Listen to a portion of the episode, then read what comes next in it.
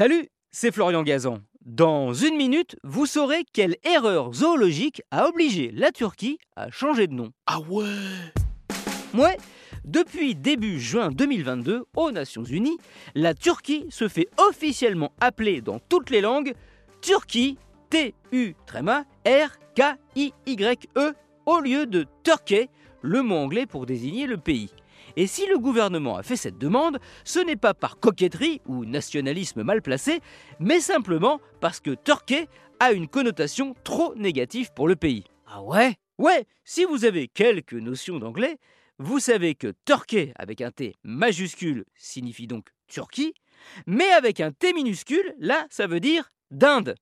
Oui, pas forcément l'animal le plus glamour ni le plus malin de la planète on comprend mieux pourquoi les autorités turques ont souhaité s'en éloigner. Sauf que tout ça n'aurait jamais dû arriver si les Anglais n'avaient pas fait une terrible erreur zoologique. Ah, ouais. Ouais, quand ils l'ont découverte, la dinde, ils l'ont confondue avec la pintade, autre volatile, qui elle était importée en Europe via la Turquie. Donc ils se sont pas embêtés, hein. ils l'ont baptisée Turkey N, ça veut dire poule de Turquie, qui à la longue est devenue tout simplement Torquay.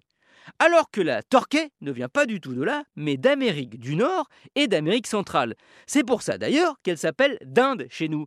Car quand les colons espagnols, dont Christophe Colomb, ont découvert l'Amérique, ils étaient persuadés d'être arrivés en Inde. Donc pour eux, cette poule bah, qu'ils ne connaissaient pas était d'Inde, d'où son nom. Au final, bah, tout le monde s'est bien planté, et ce sont les Turcs qui se sont retrouvés les dindons de la farce. Merci d'avoir écouté cet épisode de Ah qui ne vient pas d'Inde, hein, mais de RTL. Retrouvez tous les épisodes sur l'application RTL et sur toutes les plateformes partenaires. N'hésitez pas à nous mettre plein d'étoiles et à vous abonner. A très vite